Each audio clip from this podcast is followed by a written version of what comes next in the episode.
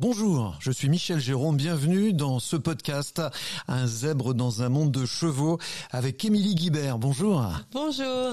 Émilie, vous êtes coach professionnel certifié HEC Paris. Votre spécialité, l'accompagnement personnalisé des chefs d'entreprise, des managers et pour ce qui nous intéresse particulièrement aujourd'hui, les profils atypiques. Alors pourquoi d'abord ce, ce nom, ce blog, toutes ces publications autour d'un zèbre dans un monde de chevaux? Un zèbre dans un monde de chevaux, pour moi, ça fait référence à ma propre histoire parce que depuis que je suis toute petite, je me sens différente des autres, en décalage. Et au fur et à mesure, je me suis posé la question, j'avais l'impression vraiment d'avoir raté un truc que les autres savaient, que moi je savais pas. Et je me disais, le jour où j'aurais trouvé ce truc-là, ben en fait, je serais heureuse. Et du coup, j'ai fait des tas de thérapies, j'ai fait des tas de choses, et, et j'arrivais pas à trouver ce que c'était. Et puis un jour, euh, c'est venu euh, de manière complètement inattendue de la part de mon fils, qui a été diagnostiqué euh, dyspraxique avec un QI hétérogène. Donc on peut peut-être se demander ce que ça veut dire, mais du coup j'ai fait beaucoup de recherches. Et je me suis rendu compte que euh, que c'était euh, une différence, euh, une différence au niveau cérébral, une différence cognitive, bah, qui nous rendait un petit peu à part parce que lui c'est moi. en tout cas pas sur tout, mais sur cet événement-là, oui. Et alors aujourd'hui, heureuse? Ah, bah, C'est beaucoup mieux. en fait, après j'ai donc vachement étudié tout ça et je suis tombée sur le mot zèbre.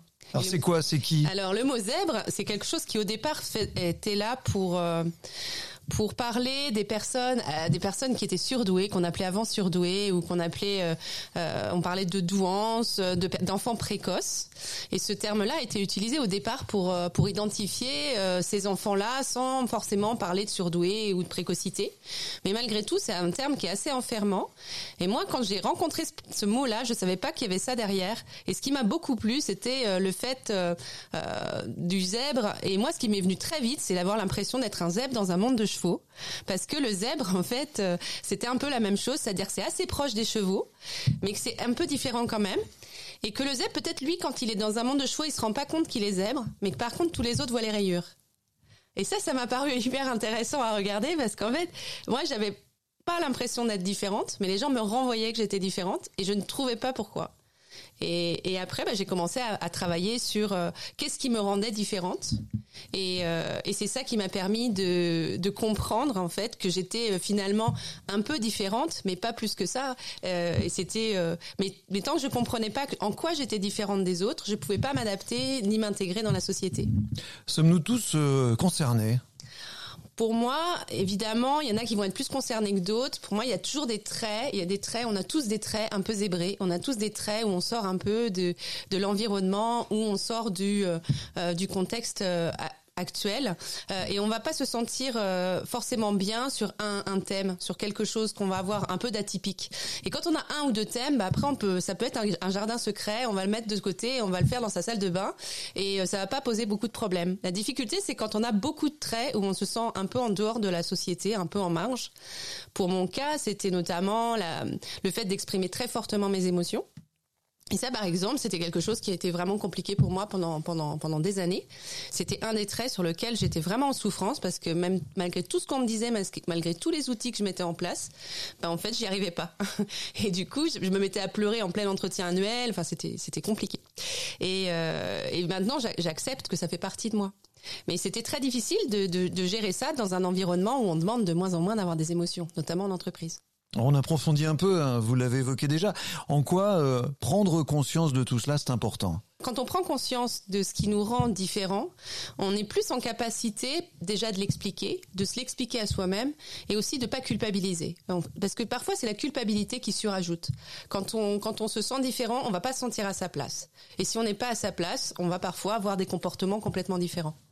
Et, quand on se sent, euh, quand on sait que c'est pas notre place, après on peut décider deux choses. On peut avoir le choix. On peut décider de sortir de l'environnement qui nous convient pas. Et à ce moment-là, c'est un choix. Et on peut se dire, euh, voilà, moi j'ai travaillé dans des environnements qui ne me convenaient pas.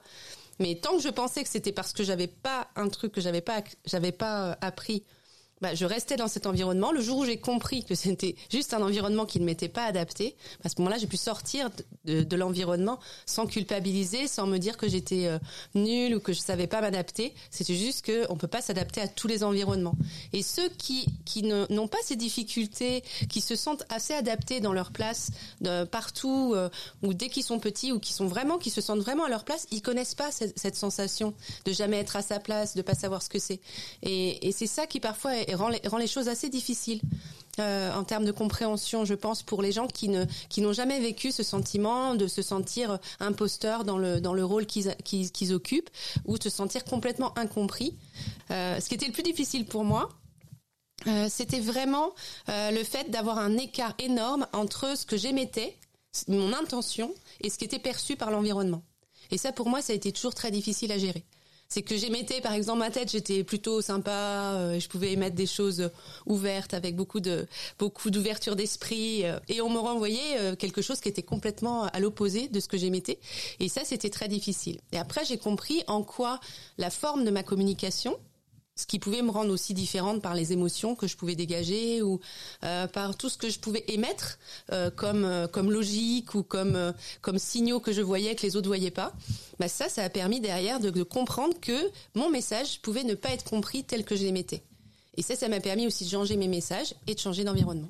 Si vous êtes sur la, même longueur d'onde qu'Émilie Guibert, je vous invite bientôt à un prochain épisode d'un zèbre dans un monde de chevaux. Il y sera question de neurodiversité.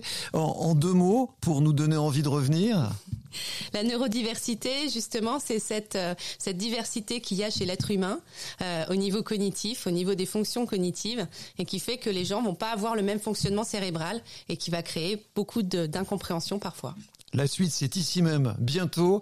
Émilie Guibert, coach professionnel, certifié HEC, spécialiste des zèbres et autres profils atypiques. Euh, vous la retrouvez sur emilieguibert.fr. À bientôt. À bientôt.